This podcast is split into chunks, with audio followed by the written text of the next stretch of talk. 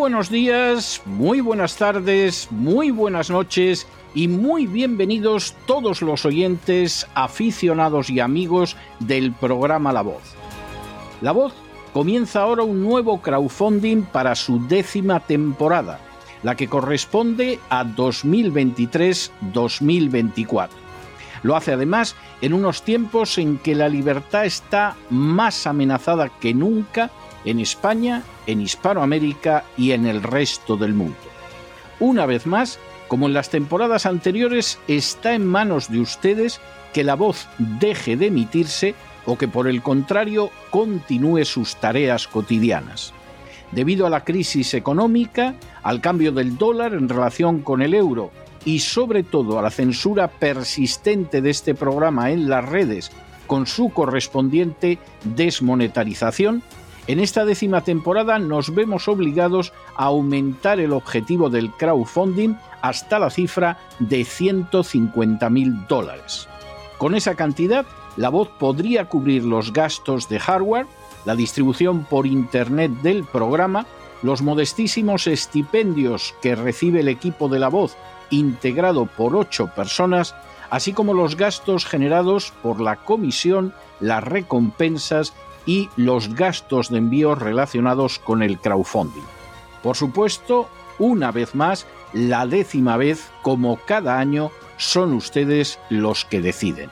Si creen que merece la pena contribuir a la causa de la verdad, de la libertad y de la justicia, como un aporte tan modesto como puede ser el coste de tres cafés o de dos refrescos, si piensan que merece la pena seguir escuchando día a día la voz son ustedes más que bienvenidos a la hora de contribuir al nuevo crowdfunding que permitirá que puedan escuchar este programa una temporada más.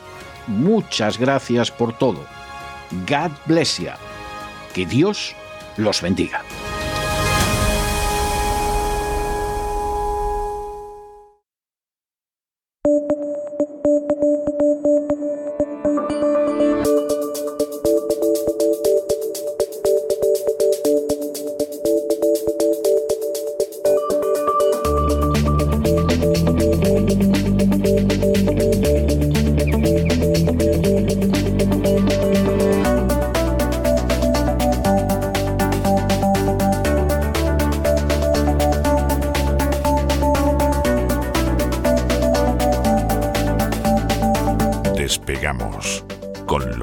Ramírez.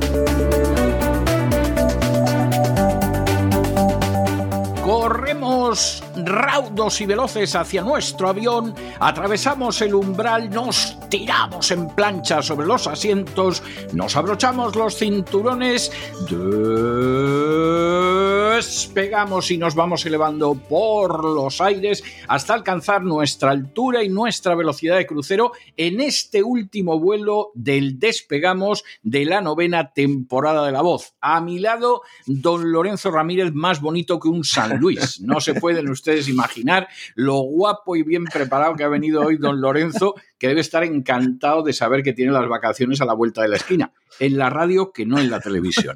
Muy buenas noches, don Lorenzo. ¿De qué va a ir ese gran reseteo de mañana? Muy buenas noches, don César. Eh, aquí estoy, misión cumplida, podríamos decir, misión cumplida. Hemos llegado al final del camino, por lo menos una parte del camino, aunque tengo toda la mesa llena absolutamente de papeles, de informes, de libros, referencias bibliográficas. Empieza nuestro verano. La gente no sabe que el verano de don César Vidal y de, Lorenzo Ramírez es un verano entre papeles, absolutamente. Sí, totalmente, ¿Eh? con mucho trabajo. No nos colocamos delante del micrófono, pero vamos, trabajamos lo mismo o más. Hacemos una lista de todas las cosas que queremos y que no vamos a poder hacer, también, solemos hacerlo, pero bueno, de esperanza también se vive, con lo cual pues estamos relativamente contentos y vamos a hacer esa presentación no solo del programa de mañana, del gran reseteo, sino de todos los grandes reseteos que vamos a, a realizar durante el verano, porque aunque como hemos, ya hemos dicho, la voz termina en el día de hoy, pues despegamos y el resto de contenido de, cesarvidal.tv, contenidos exclusivos para suscriptores, van a seguir eh, emitiéndose, publicándose durante todo el verano. Mañana vamos a hablar de esa cumbre de la OTAN, lo hemos avanzado también esta semana, esa cumbre de la OTAN en Lituania que ha reflejado un poco la soledad de Zelensky, la intención clara de la OTAN por ir acorralando a Rusia poniendo cada vez eh, más kilómetros de frontera OTAN con Rusia y también, bueno, pues China es la diana que evidentemente, aunque es un tema del que se ha hablado poco esta semana, pues también es importante en esa declaración de intenciones. Vamos a analizar las razones reales por las que Ucrania no entra en la OTAN. Esa protesta pública también que ha hecho Zelensky. La fotografía veremos que reflejaba esa soledad del presidente ucraniano. Desvelaremos también las razones que hay detrás de esa escalada armamentística, eh, que no solo son las bombas de racimo, sino también los misiles de largo alcance, que finalmente parece que se van a enviar en contra del criterio del Congreso de Estados Unidos. Va a tener ahí un problema Biden notable porque la Casa Blanca está tomando decisiones que luego tienen que ser refrendadas por el Congreso. También el caso de los envíos de, de los aviones F-16 a Turquía, que hasta ahora eran unas líneas rojas que el gobierno no sabía no estaba dispuesto a, a, ceder y ahora pues a cambio de que Turquía, por un lado, permita a Suecia entrar en la OTAN y por otra parte, pues eh, a cambio de que no se le eh, garantice esa adhesión o esa entrada de Ucrania en la OTAN, se le van a entregar esos misiles de largo alcance. Veremos realmente si se produce. Analizaremos cómo está viendo la prensa norteamericana todo esto. Muy interesante toda la cobertura que ha hecho tanto el New York Times como el Washington Post, eh, haciendo de portavoz del gobierno tanto a favor como en contra del propio Zelensky. Es interesante algunos artículos que vamos a citar y que vamos a ayudar pues, para todos aquellos que no saben inglés también a que puedan ver los puntos principales. Veremos cuál es ese plan de someter a Europa y ese nuevo orden mundial. También hablaremos del papel del Reino Unido e incluso pues de la creación de un ejército propio de la OTAN para estar permanentemente en, Europa. Esto tampoco se está tratando en muchos medios de comunicación. Se quiere poner un ejército propio eh, dirigido por la OTAN en el suelo de los países bálticos y van a emplear incluso a mercenarios de Oriente Medio. Vamos a dar mañana una exclusiva que vamos a tratar en profundidad. Bueno, yo ya he visto a los mercenarios de Colombia. Va a haber sirios también, sí. Me, ha dado una pena porque dices, pero a los colombianos, ¿qué se les ha perdido en Ucrania? O sea, estos infelices que además los ves de rodillas rezando al dios de los ejércitos y todo lo demás, eh, bajo las órdenes de alguien que sabe español, pero que por el acento a mí me suena que debe ser de Connecticut, como los tramperos, y, dices, pero estos infelices, ¿a qué vais a morir a Ucrania? Sí, sí. Realmente es algo, es algo terrible. Vamos a develar además las condiciones económicas que te están pagando. Eh, yo creo que la gente se va a dar cuenta de hasta dónde llega todo esto. Y luego, pues también vamos a analizar un reportaje de la revista Newsweek, que para el que no lo sepa es eh, la que utiliza siempre la CIA para realizar todas sus declaraciones y hablar sobre todo de la posibilidad nuclear. Comentaremos qué sucede con esa ampliación de la OTAN, qué pasa con Suecia, qué pasa con Finlandia, la respuesta que ante todo esto pues eh, da Rusia y también pues el papel de China y el comunicado que ha publicado el gobierno chino tirándole de las orejas a la OTAN y diciéndole básicamente que le dejen en paz, que no justifiquen su existencia metiéndole el dedo en el ojo a los chinos, que los chinos al final tienen que seguir siendo aliados y que eso del desafío sistémico es un cuento chino, en este caso no norteamericano. ¿no? Yo creo que va a ser un programa interesante. Eh, todo aquel que quiera tener una foto, una radiografía de todo lo ocurrido esta semana la va a tener en, una horita de programa. A lo mejor me pasa un poco porque la verdad es que hay muchos contenidos, pero yo creo que la ocasión lo merece. Y luego, bueno, pues eh, todo el resto de fines de semana vamos a seguir emitiendo programas, vamos a hacer un, un tríptico, un especial triple sobre las falsas profecías climáticas de los gurús de la secta eugenésica globalista. Lo he prometido, lo prometí durante toda la temporada que lo íbamos a hacer y lo vamos a hacer. Un jardín importante, son, van a ser prácticamente tres programas. En el primero hablaremos de los profetas de la hambruna, esos que nos dicen que van a llegar catástrofes naturales y pandemias de todo tipo. Y cuando llegan las pandemias eh, son las que no son reales. ¿no? Hablaremos también del papel de la esterilización y el aborto. Hablaremos eh, de algunos libros fundamentales en la secta de la calentología.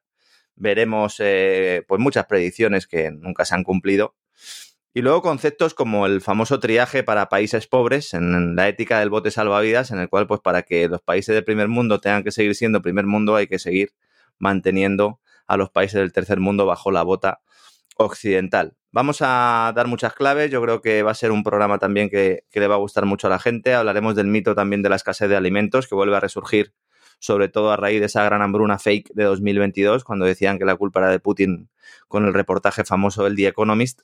Y bueno, pues vamos a hacer una primera parte del programa centrándonos un poco en, todo esto, ¿no? Luego, en una segunda parte, hablaremos del hielo de los polos, qué está pasando realmente en los polos, nos están mintiendo desde hace ya muchos años. Revelaremos la verdad sobre los osos polares, sobre esa falsa extinción de los osos polares. Incluso se han descubierto pues algunas nuevas familias de osos que sobreviven mejor en un entorno de deshielo, aunque en otras zonas del planeta hay más hielo que nunca. Daremos gráficos, daremos fuentes, como siempre lo respaldaremos todo con informes. Va a ser un programa también bastante entretenido. Hablaremos de ese Ártico, de esa Antártida, donde cada vez hace más frío y hay más hielo, en contra de lo que nos han estado diciendo durante mucho tiempo. Hablaremos del famoso informe de la NASA, en el cual se plantea que todo el tema del deshielo, sobre todo en el Polo Sur, es un gran cuento. Y bueno, luego también entraremos a hablar de algunas otras predicciones de profecías sobre la contaminación masiva, sobre el agotamiento de los recursos, hablaremos del peak oil, del famoso peak oil, esa teoría que dice que ya hemos llegado al máximo de producción de petróleo y que por lo tanto hay que promover un decrecimiento mundial para garantizar la supervivencia. No sabemos la supervivencia de quién, supongo que de los que toman las decisiones respecto a este Peak Oil. Y bueno, pues eh, van a ser unos programas en los que vamos a hablar de todos estos temas y donde vamos a intentar derribar de una vez por todas el mito de la teoría antropogénica del cambio climático, que es un mito eh, que está muy lejos de ser un consenso, es un mito y vamos a citar a muchos científicos que así lo exponen. Luego vamos a dedicar un programa doble en los siguientes fines de semana dedicado a la historia de JP Morgan, del primer gran banco de Estados Unidos. Vamos a aprovechar para hacer un repaso por la historia de Estados Unidos, prácticamente, desde la, desde la guerra civil y vamos a utilizar la historia del banco pues, para hablar de los sospechosos habituales, para hablar de esos, de esos Rockefeller, para hablar también del fundador de JP Morgan. Veremos eh, lo que sucedió con Alexander Hamilton, con Thomas Jefferson. Hablaremos de aquella epidemia de fiebre amarilla en Nueva York, que también nos apuntaba algunas de las circunstancias que hemos vivido en nuestros días. Eh, veremos esa conexión entre Londres y Nueva York, que ya se empezaba a calibrar incluso antes de la creación de la Reserva Federal. Eh, y bueno, pues aspectos yo creo que muy relevantes, muy interesantes y la mayor parte de ellos seguro que los desconocen nuestros amigos, porque excepto en algunas biografías muy específicas no se encuentran, ¿no? Hablaremos también del canal de Panamá, de Theodore Roosevelt cuando llega a la presidencia de Estados Unidos y de las condiciones en las que llega, de la creación de la Reserva Federal, de cómo ya luego entra Rockefeller, su Standard Oil y se transforma el imperio petrolero en un imperio financiero. Y finalmente, pues analizaremos la figura de Jamie Dimon, eh, que es el hombre financiero de referencia ahora mismo en Estados Unidos, junto a Larry Fink de BlackRock, que es el presidente de JP Morgan, que aspira a ser el secretario del Tesoro o al menos a tener un puesto de relevancia dentro de la burocracia financiera norteamericana, que tenía eh, amplias relaciones y estrechas relaciones con Jeffrey Epstein, tanto el banco como él mismo, y también eh, pues desvelaremos sus conexiones con la mafia, con la familia Crown y también tocaremos algo sobre eh, el asesinato de JFK, don César, del famoso presidente que acabó con un tiro mientras iba en aquel descapotable por las calles de Dallas. Con varios, varios tiros. varios tiros, en realidad. La, bala mágica, ¿no? Decían. La bala mágica. La, bala mágica, luego eran tres, ¿no? Eh, al menos tres tiros. Y de tres lugares distintos, ¿no? Luego, en otro fin de semana, vamos a hablar del informe Iron Mountain, un informe que se publicó a finales de los años 60, que algunos siguen pensando que es una obra de ficción, una broma editorial, pero que la verdad este sí que es un informe profético. En teoría fue Robert McNamara quien lo encargó y ahí está la comisión eh, de trilateral, el Consejo de Relaciones Exteriores, el, Instituto RAND, el Hudson Institute también, y ahí pues se plantean algunos juegos de paz. Es un informe... Mm, pues muy interesante porque lo que plantea es qué puede hacer una sociedad si no hay guerras. Y, entonces apuntan, llegan a la conclusión de que llegar a la, guerra es deseable porque una sociedad en paz no puede vivir. Y entonces a partir de ahí analizan los problemas de la paz, las propiedades de la guerra y la necesidad de crear sustitutos creíbles de la guerra. Es un informe maravilloso, maravilloso por aquello que tiene de profético, como digo, y ahí aparecen ya algunos de los temas que están saliendo en la actualidad, eh, sobre todo bajo el paraguas del gran reseteo, el Great Reset, esa esclavitud tecnológica, esa agenda verde, eh, la amenaza extraterrestre también aparece ahí, veremos declaraciones de Ronald Reagan al respecto.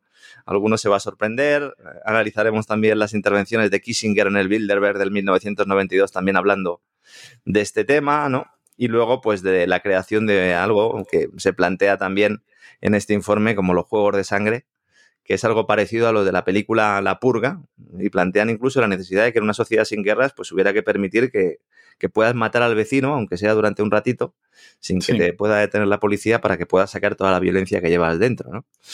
¿Qué, qué, qué desengañado acabó de todo esto Robert McNamara?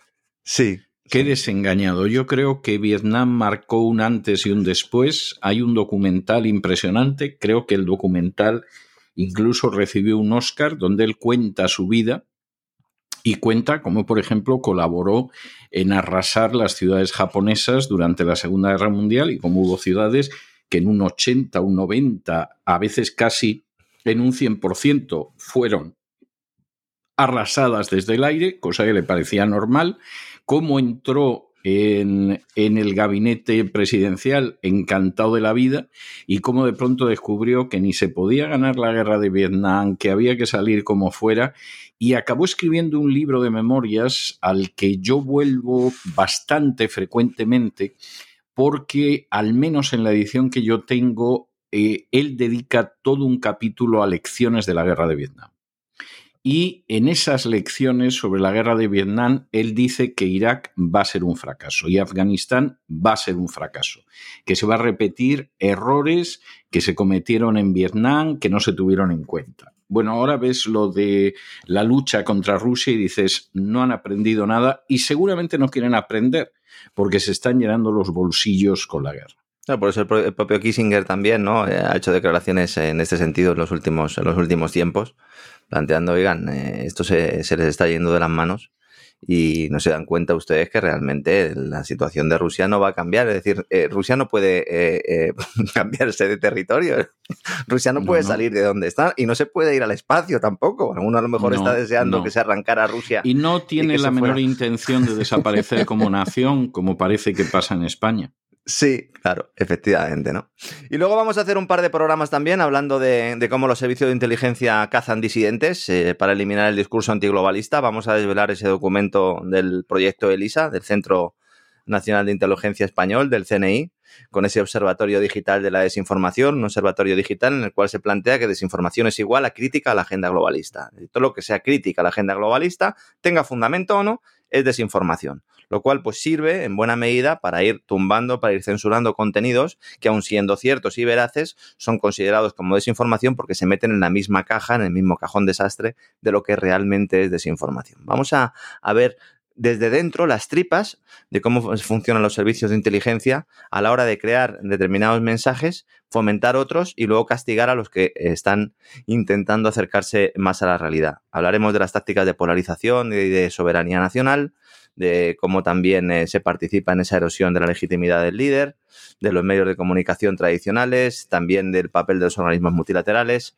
Yo creo que va a ser un programa también muy interesante y luego, pasando del ejemplo español, vamos a ir un poco más allá y vamos a hablar de lo que está sucediendo con las grandes tecnológicas en este momento en cuanto a la censura de contenidos. Hablaremos también de ciberseguridad en Estados Unidos y de cómo pues se están tomando decisiones que pretenden acabar con la primera enmienda a la Constitución de Estados Unidos, que es aquella que defiende el derecho, la libertad de culto, el, derecho a la información, el derecho de prensa etcétera, etcétera, y la creación de un complejo industrial de la censura, como lo llaman algunos autores, como Michael Schellenberger y el señor Taibi, que ya están calificando a estas empresas como el complejo industrial de la censura, de Censor eh, Industrial Complex, que la verdad es que es una definición bastante acertada y también hablaremos del papel de la inteligencia artificial en todo este proceso.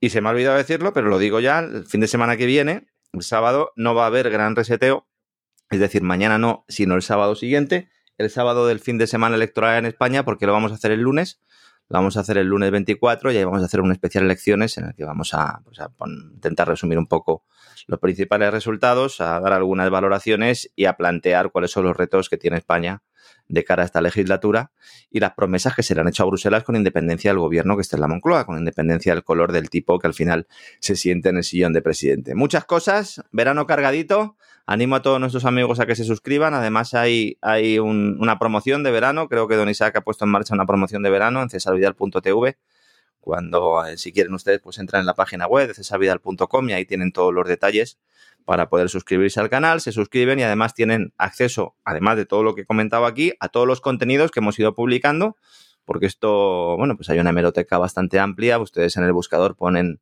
lo que deseen ver y lo pueden ver sin problema, también pueden crear listas de reproducción, lo pueden ver en sus distintos dispositivos. Vamos, que yo creo que no hay excusa para no seguir el gran reseteo durante todo este verano, César. No, no, ninguna, porque además los temas que ha anunciado usted son absolutamente interesantísimos, justifican el hecho de que tengamos vacaciones en la radio, pero en la televisión ni vamos a olfatear las vacaciones, porque el gran reseteo y buscando el caos y la mafia feminista y Camino del Sur, pues van a seguir emitiéndose durante todo el verano, aunque tengamos las vacaciones de la radio, pero insisto, los temas que ha anunciado usted son extraordinariamente interesantes, no son temas para rellenar el verano, como yo recuerdo en alguna época en que trabajaba en redacciones de periódico, en verano además casi todo el mundo estaba de vacaciones, pero había que mm. llenar el periódico todos los días y se recurrían a temas de verano, por ejemplo, las sectas, ¿eh? o sea, ya se ah. sabía que había un día... y le llamaban a usted entonces siempre. Y me llamaban a mí para que escribiera algún reportaje, hiciera alguna entrevista, etcétera, porque era uno de los temas de verano. Es decir, en verano,